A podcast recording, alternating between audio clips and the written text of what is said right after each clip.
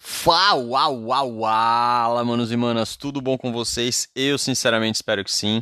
Vamos começando aqui mais um Contragolpe Cotidiano e hoje o assunto de hoje não é dos mais felizes, mas ainda assim é extremamente necessário.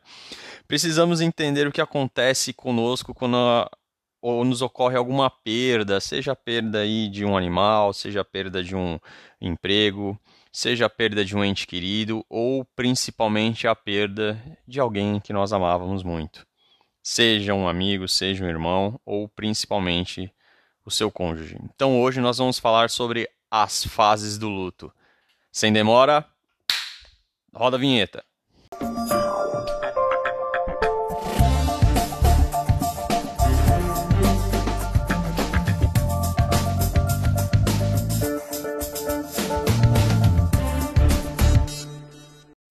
Antes de irmos para as fases do luto, precisamos entender propriamente o que é o luto. Então, vamos lá. Luto é o processo de perda de algo ou alguém que gera algum tipo de dano emocional na outra pessoa, podendo manifestar-se fisicamente ou psicologicamente.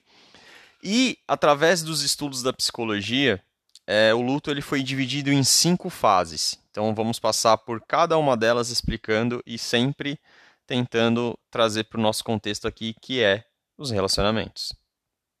E a nossa primeira fase é a negação. É como uma defesa psíquica. A pessoa nega a existência do problema, não fala sobre o assunto e procura desculpas para não aceitar a realidade. Quando em negação, ela não muda a rotina, continua trabalhando e estudando como se nada tivesse acontecido.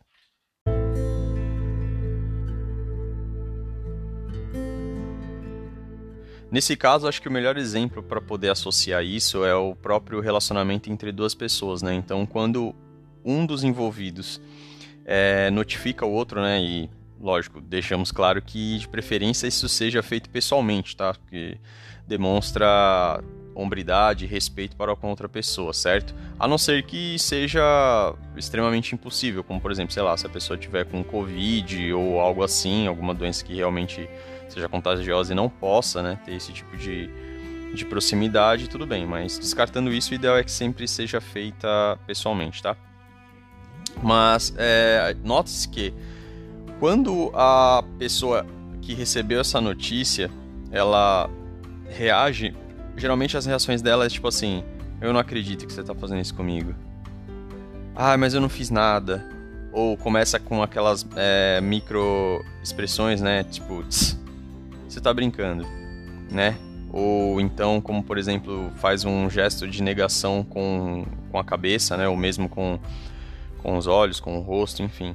Tudo isso são maneiras, né, do, do corpo é, manifestar aquilo que está se passando na mente, né? Até porque é, o primeiro choque é, a mente está tentando processar o que está acontecendo com as emoções, né? E obviamente que a, as emoções elas querem continuar conectadas né, com a pessoa a qual nutre essas emoções. Então, obviamente que a primeira das suas é, reações vai ser negar o que está acontecendo, vai ser não acreditar, vai ser é, demorar a cair a ficha, né, como é popularmente dito. Então é uma coisa extremamente normal e é isso que dá início ao processo de luto. E a nossa segunda fase é a raiva. Pode compreender desde as primeiras semanas até seis meses. A pessoa fica inconformada e revoltada contra a situação. É comum que ela chore, tenha distúrbios de sono e falta de apetite durante essa fase.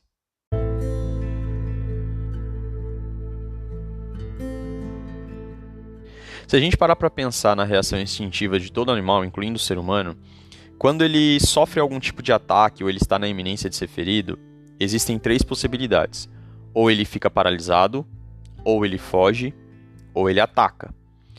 E quando a pessoa se depara com essa segunda fase do luto, não é muito diferente, tá?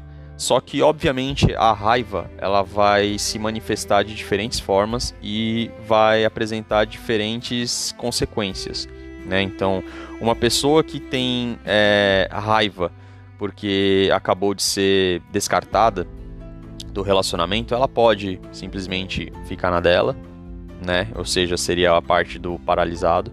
ela pode simplesmente fugir, tipo, pegar as coisas e, e sair da sua frente e ir embora, não querer mais falar com você, tá?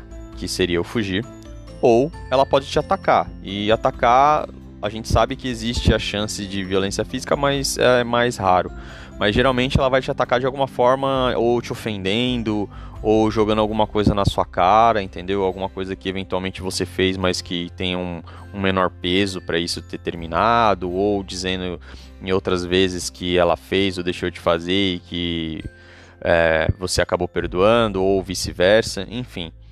É, só que existe um detalhe, é, muitos homens, e eu percebo isso, né, até novamente, fornecendo uma perspectiva masculina, que ficam presos nessa fase, né? E não só na questão da parte do término do relacionamento, mas principalmente quando eles têm esse, vamos supor assim, o primeiro contato com a rede, né? Até existe uma denominação dentro da comunidade para isso que chama a rage pill, né? Que seria a pílula da raiva. Que é quando o cara tá descrente de tudo, entendeu? Já não acredita em mais nada, acha que todas as mulheres são são tóxicas, são egoístas, são narcisistas e não prestam para relacionamento. Tal que obviamente eu tô aqui para refutar, até porque existem é, boas mulheres que estão não só ouvindo esse podcast, mas que consomem conteúdo de qualidade de outros produtores de conteúdo que eu já fiz referência ou que eu ainda vou fazer, ou mesmo que às vezes não tem contato, mas tem seus princípios e valores, tá? E só que assim, a raiva ela deve ser usada para mover as coisas. Aí o conselho agora vai para os homens, né? É, entenda que geralmente a dor ela se manifesta de duas formas diferentes, creio eu, para homens e mulheres, né? Então a mulher geralmente ela reage imediatamente, né? Quando tem o término do relacionamento, ela chora, ela fica muito triste, ela fica abatida. Só que dali um tempo, geralmente hoje em dia um curto espaço de tempo, né? Porque é a famosa cultura do desapego.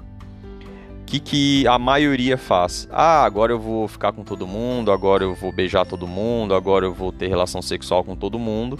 Ou seja, ela primeiro ela sofre muito e depois ela começa a se reerguer. E pro homem já não é bem assim, entendeu? O homem, ele, a fase dele geralmente começa ao contrário. Ele começa muito bem, né? Tipo, pô, agora eu tô solteiro, agora eu não tenho para ninguém para me encher o saco, agora eu vou pegar todo mundo e não sei o que, blá blá blá.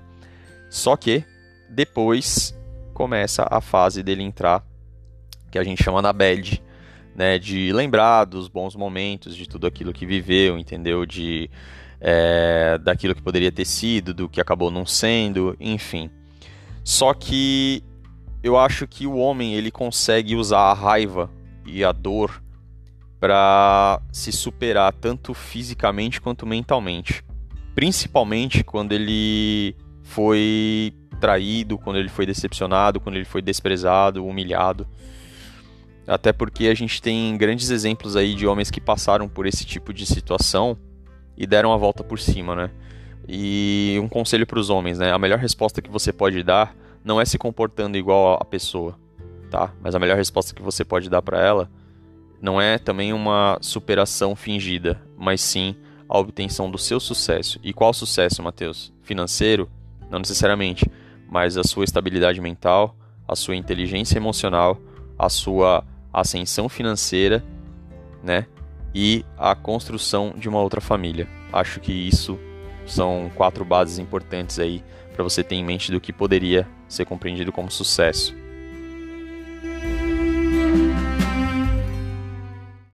E a terceira fase é a barganha, também conhecida como negociação. A pessoa tenta criar uma ficção de que a perda é algo que podemos impedir, ou seja, ela fantasia reverter o ocorrido buscando estratégias para tornar isso possível.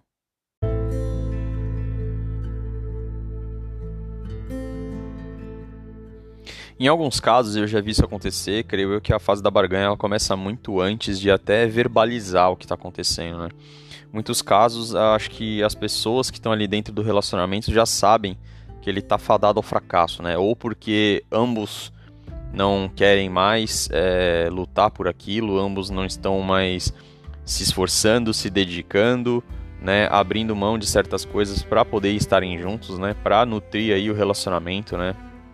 Ou mesmo é, deixaram de acreditar em planos futuros, né? Deixaram de ter os mesmos valores, deixaram de ter os mesmos objetivos.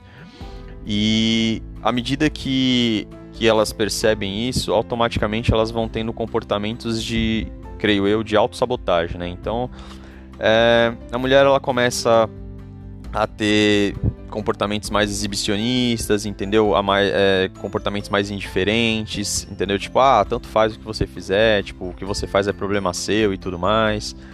O homem, ele já começa a chegar mais tarde em casa, entendeu? Ele já começa a também, tipo, coisas que às vezes o incomodável antes agora não incomoda mais, entendeu? Tipo, ah, se a mulher vem chamar ele para conversar, para ter ideia de alguma coisa, ele simplesmente não tá nem aí, não presta atenção. Enfim, é, mas isso são, vamos dizer assim, é uma barganha velada, né? Na verdade, nem é barganha isso, isso é o princípio do contrário do amor, que é a indiferença. Mas a barganha, né, é uma, vamos dizer assim, uma barganha fria. Mas a barganha popularmente conhecida é quando a pessoa chama para conversar e começa com, aquela, com aqueles dizeres assim: não, mas se a gente voltar vai ser diferente, não, porque eu não vou mais fazer isso com você, não, porque eu, eu é, tava com a cabeça em outro lugar, não, porque eu bebi muito, não, entendeu? É sempre assim. É sempre o. É tentar negociar, é tentar barganhar alguma coisa. E assim, é, eu acho que ceder ou não a barganha vai depender muito de cada um. Mas vocês precisam pôr na balança o seguinte: é, qual foi o motivo do rompimento? Esse motivo ele foi deixado claro? Você tentou conversar várias vezes antes? Você tentou é, mostrar isso antes? Ou foi tipo uma coisa abrupta? Porque assim, se você tentou conversar, se você mostrou se você falou e ainda assim a pessoa continuou fazendo, ou seja, ela continuou te ferindo, ela continuou literalmente cagando pros seus sentimentos, né, não se importando com você e com o relacionamento de vocês, olha, sinceramente eu acho que você não deve mover um dedo do seu pé para frente. Sinceramente. Porque muito provavelmente você que está escutando aí foi a pessoa que tentou, que estendeu a mão, que foi até a pessoa mesmo quando ela estava errada, que se esforçou, que tentou mais uma vez, que quis dar mais uma chance. Só que essa pessoa que está do outro lado não aproveitou. Geralmente ela cagou, achou que você estava é, brincando, achou que você nunca seria capaz de ir embora, entendeu? E em hipótese alguma eu tô dizendo para você usar isso como dread game, não, mas geralmente quando a pessoa te avisa de alguma coisa, e que ela não gosta, bom, das duas uma, se a pessoa realmente se importa com você, ela vai mudar. Ela vai tentar fazer de um jeito que as coisas se acertem. E se ela não se importa com você, ela vai dizer a mesma coisa, só que as ações dela vai mostrar que o comportamento dela não condiz com o que ela disse para você. Entendeu? Então, barganha é sempre quando ela tentar negociar algo com você. Agora, ceder ou não a negociação vai depender muito de você.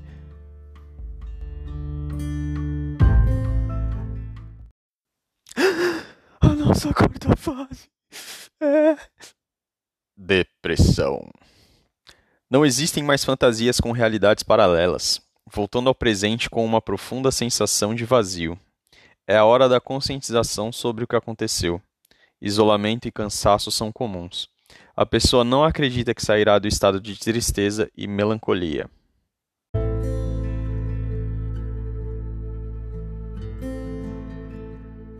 Creio eu que de todas as fases essa é a pior. Né? Vou até usar um exemplo da medicina para fazer vocês entenderem melhor. É, quando algumas pessoas né, são alvos de acidentes ou algum tipo de necrose e elas têm o seu respectivo membro amputado, seja um braço, seja uma perna, elas passam por um processo chamado de síndrome do membro fantasma, né? Ou seja, mesmo depois de ela ver aquilo, né, que não está mais ali, seja o braço, seja a perna, o corpo e o cérebro ainda se comportam como se aquilo estivesse ali, né? Então a pessoa ainda tenta estender o braço e pegar alguma coisa, né? Ela tenta, se foi a perna, ela tenta pisar, né, por mais que o membro não está ali. E eu acho que emocionalmente isso não é muito diferente, né? Principalmente às vezes quando você teve uma ligação muito forte com outra pessoa, alguns comportamentos e alguns hábitos vão te lembrar dessa pessoa. E isso justamente vai fazer com que a sua tristeza se atenue, né? E você precisa prestar muita atenção se isso é uma coisa que realmente está sob o seu controle, né? Ou seja, que você sabe que você vai ficar triste, que você é, tem que passar por essa fase que é dolorosa, mas que vai passar. Ou se já passou muito tempo e você continua no mesmo estágio. E aí, se for essa segunda alternativa, aí obviamente você tem que procurar um, um profissional para poder te ajudar a sair dessa fase, né? E aí, fazendo um parênteses, né? Porque eu vejo muitas mulheres perguntarem assim: Ah, mas será que mulher ou homem sofre, que não sei o que, terminou? Falou, olha, da mesma maneira que existem muitas aí fora que quando termina o relacionamento, né, quer bancar gostosa e fica tirando foto, né, para exibir que tá em baile, né, que tá em barzinho, que tá na balada, não sei o que, pagando de gostosa no camarote, tem os caras fazendo isso também tá? Tem os caras pagando de, de garotão, de, de gostosão, de rei do camarote, tem a mesma coisa. Só que, seguindo o que alguns coaches femininos, né, e algumas coaches femininos dizem, essa mulher, principalmente quando ela sabe que ela perdeu um cara bom, que era parceiro e que realmente amava, ela pode até fazer isso. Mas que geralmente quando chega aquela parte da noite, que ela tá sozinha, né, que todos aqueles gados já saíram do pasto, né? Quando já não tem mais tanta é, mensagem no direct, né? Aquele momento, aquela, aquela calada da noite ali, onde geralmente você estava no momento que você ficava abraçado, onde tinha alguém que você podia conversar, né? Que você podia ter aquele momento de mais próximo, né? Junto. Aí dizem que vem o baque, que aí chora em posição fetal, né? enfim, mas tudo para ninguém ver. Bom, mas voltando, se os homens sofrem, olha, eu acho que inclusive tem a teoria de que até sofrem mais, tá? E eu vou explicar por quê. Porque desde pequeno o homem ele sempre foi mais é, enviesado para questões físicas, né? Ou seja, questão de força, questão de agressividade e tudo mais. E justamente por a mulher não ter essa predisposição biológica, ela já foi ensinada desde pequena a saber lidar melhor com seus sentimentos né? Ou seja, a parte emocional da mulher geralmente é mais desenvolvida do que o homem, mas não mais porque é melhor, porque ela começa desde cedo. E o homem não. Entendeu? Então por isso que geralmente quando alguma coisa emocional afeta, geralmente o afeta profundamente. E é nítido você ver que esse cara é, passou por algum processo de. principalmente de término de relacionamento, quando ele realmente era gamado na garota esse cara já não é mais o mesmo, esse cara já per perde a concentração, ele é, perde a sua capacidade produtiva, ele já anda mais abatido, ele já não consegue render o mesmo que ele rendia, ele já não tem o mesmo ânimo para as coisas. Então, sim, para vocês que têm dúvida se o cara sofre, sim, mas obviamente que vendo essa cultura aí da, da pegação e vocês, é, algumas de vocês, né? Tentando passar para frente coisas como chá de sumiço, como pisa que ele gruda e pregando desaprego, obviamente que os caras também vão fazer questão de não demonstrar isso, né? E aí vai ficar aquele jogo infantil de quem pode mais chorar menos. Mas enfim, é uma fase bem complicada e que se permanecer nela por muito tempo, vocês devem procurar ajuda, tá? Procurem ajuda dos familiares, procurem ajuda dos amigos, mas se ainda assim não for suficiente, procure ajuda de um profissional capacitado.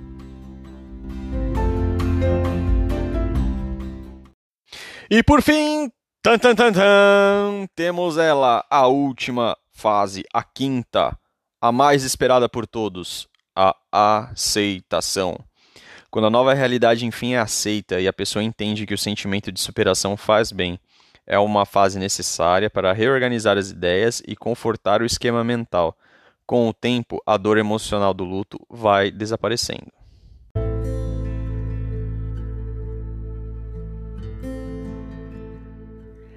É engraçado perceber que, por mais que existam essas cinco fases, elas não acontecem de forma linear, né? Ou seja, às vezes tem pessoas que já começam com a raiva, depois vai para negação, né? às vezes tem pessoas que já começam na barganha, depois pula para negação, enfim. Mas geralmente elas acontecem, né? Majoritariamente nesta ordem, tá? Mas podem sofrer variações. E obviamente que a fase mais esperada é a aceitação, só que a parte da aceitação, vocês viram que é um processo longo e bem difícil. E só a última fase que ela traz algo bom. E assim, é, aceitar não significa que você esqueceu. Aceitar não significa que você perdoou.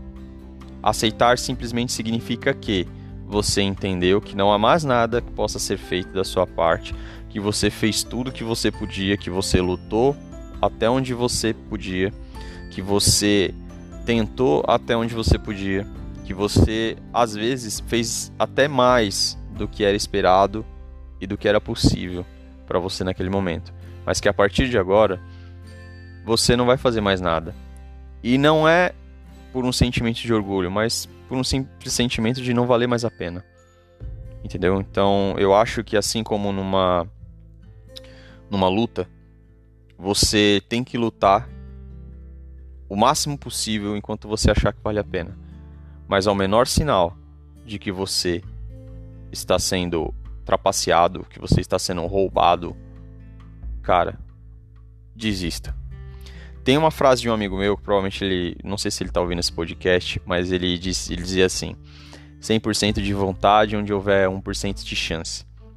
Olha, eu acho que em termos práticos hoje nos relacionamentos modernos, isso não se aplica apesar de ser bonito de se dizer, tá? Até porque hoje o que a gente vê principalmente é assim, pessoas pregando a cultura do desapego, pessoas mais preocupadas em manipular, né? Ou seja, eu quero que você se envolva comigo, mas eu não quero me envolver com você, entendeu? Porque tem aquela coisa, né? Quem se envolve menos é quem tem mais poder no relacionamento, né? Esse tipo de coisa. Então, obviamente, isso vai criando uma, uma casca, né? E principalmente para os homens, né? Que estão vendo isso, né? Que estão assistindo essa, essa degeneração, principalmente aí no comportamento de algumas mulheres, obviamente que é, eles não veem mais sentido em se envolver, né? Até porque, como foi dito, geralmente quando ele se envolve emocionalmente, ele se envolve profundamente, né? E obviamente que nenhum cara quer passar por alguma decepção emocional trágica assim, né? Ou que já tenha passado, passar por isso novamente. Então, a fase da aceitação, ela é desprovida de ilusões, ela é desprovida de fantasia, ela é simplesmente aceitar a realidade. Então, se você terminou ou se terminaram com você, você precisa seguir em frente.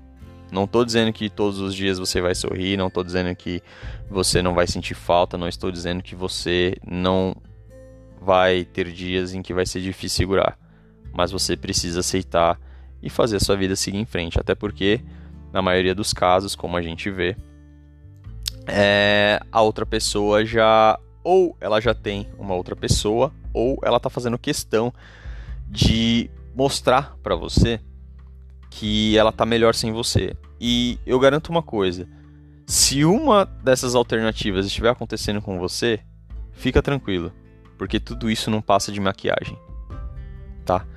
Obviamente que se você foi a pessoa que se envolveu mais, se você dedicou mais se você investiu mais, você vai sofrer mais. Mas após você passar por isso, você vai se tornar uma outra pessoa. Você vai ficar muito mais preparado, você vai ter muito mais inteligência emocional, você vai ter um radar muito mais apurado para detectar as red flags, que inclusive foi assunto do, dos episódios anteriores, tá? E com tudo isso, você vai poder ter a chance de escolher um parceiro ou uma parceira muito melhor do que foi escolhido anteriormente. Como o Bruno Dílio diz, principalmente para os homens, a próxima é sempre a melhor.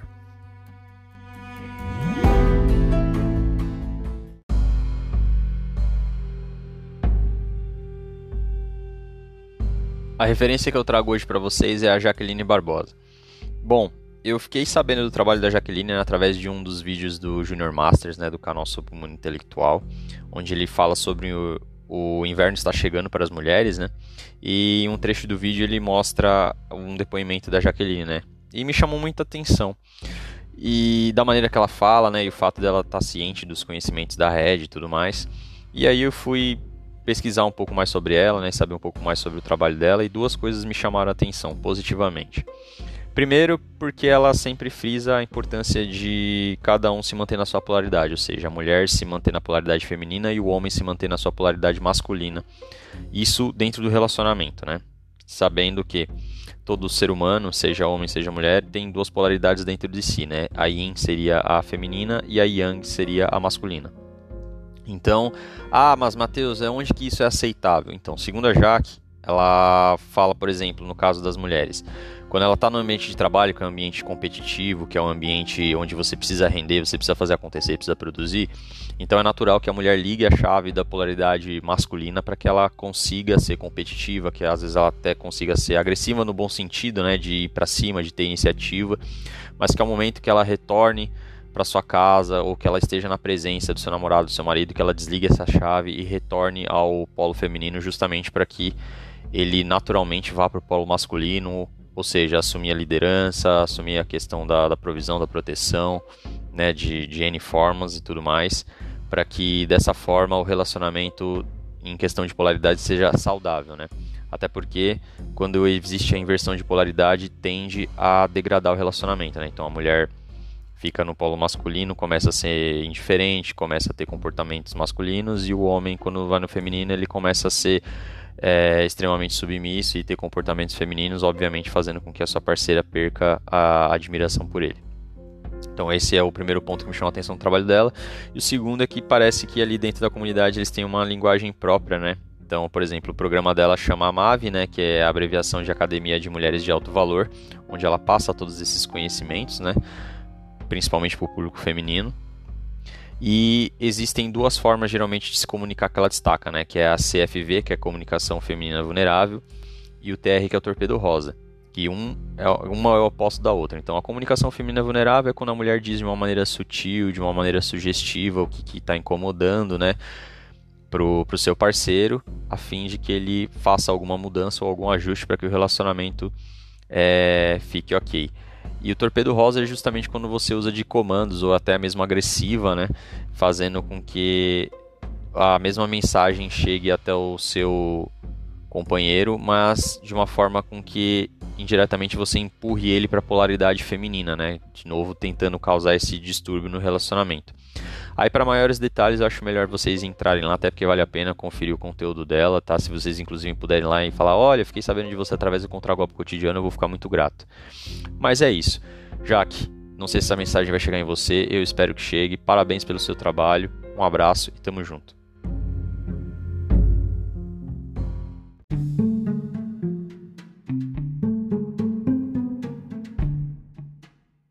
E chega desses tons de cinza porque chegamos àquele momento. Que momento, que momento, que momento. Aquele momento de filosofia de boteco, aquele momento de sabedoria ancestral, aquele momento de conhecimento popular. A nossa famosa jantada. E a jantada de hoje é abre aspas.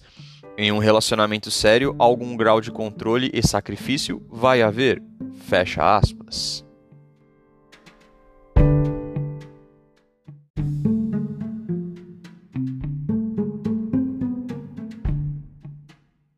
Essa frase foi dita por um amigo meu há um tempo atrás, né, quando a gente estava tendo uma conversa aí sobre assuntos bem, bem sérios, né, e bem, bem complexos. E, bom, espero que ele esteja ouvindo. Cara, lembra, eu falei que eu ia te pôr no podcast, então essa é a minha homenagem para você. Aquele abraço. E então, vamos lá. Sendo curto e objetivo.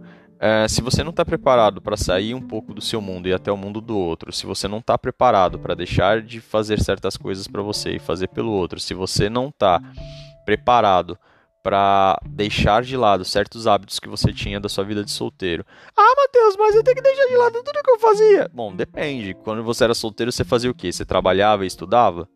Então, obviamente que não. Inclusive, geralmente um, um bom parceiro ou parceira vai querer que você cresça. Agora, se dentro desses hábitos estavam envolto coisas de como, ai, eu gostava de ir na balada. É, então, muito provavelmente você vai ter que deixar de fazer isso, né? A não ser que você encontre uma pessoa que também goste de ir nesse lugar e seja um combinado entre vocês, mas geralmente não é o que acontece. Ai, mas eu gostava de ir na zona. Então, é provavelmente você vai ter que deixar de fazer isso também, né? A não ser que, de novo, você encontre uma pessoa que também haja de acordo com isso e tope junto com você. Mas do contrário, sim, você vai ter que deixar de fazer, assim como na balada também. Ai, mas eu gostava de no rodeio, uhul! É, então. Provavelmente você também vai ter que deixar de fazer. Por quê? Não sejamos hipócritas. A gente sabe que nesse lugar existe uma forte tendência de aproximação sexual, entendeu? Onde a vamos dizer assim, a sensualidade é exacerbada, né? Assim, tendo até tendências de vulgaridade, certo?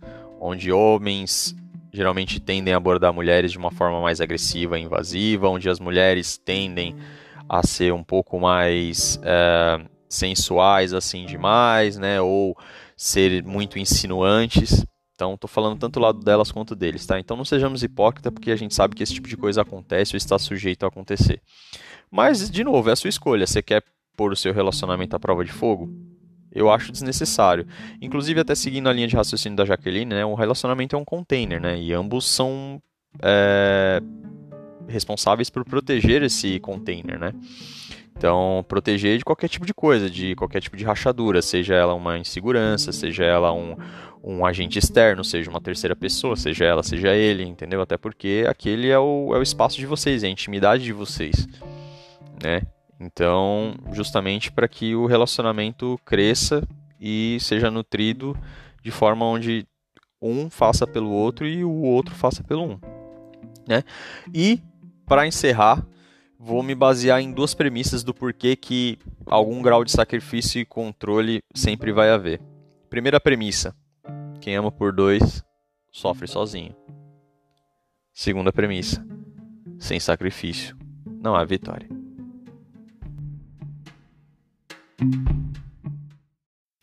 Antes de encerrarmos, sempre vários lembretes. Não esqueça de se inscrever no canal lá pelo Instagram, arroba Cotidiano. Por favor, segue nós lá, ajuda nós. E também, se precisar, entre em contato pelo e-mail, né, contragolpecotidiano.gmail.com tanto pelo Instagram quanto pelo e-mail, fica à vontade para mandar qualquer tipo de relato pessoal, alguma situação que vocês queiram compartilhar, né, com o intuito de enriquecer a análise, de trazer algum assunto aqui para os ouvintes, ou mesmo para que eu possa ajudar vocês de qualquer forma, tá bom? É, além disso, não se esqueça aí de se inscrever no Spotify né, e ativar o sininho para que vocês recebam uma notificação toda vez que eu postar um episódio novo. Por hoje é isso, um abraço e até a próxima.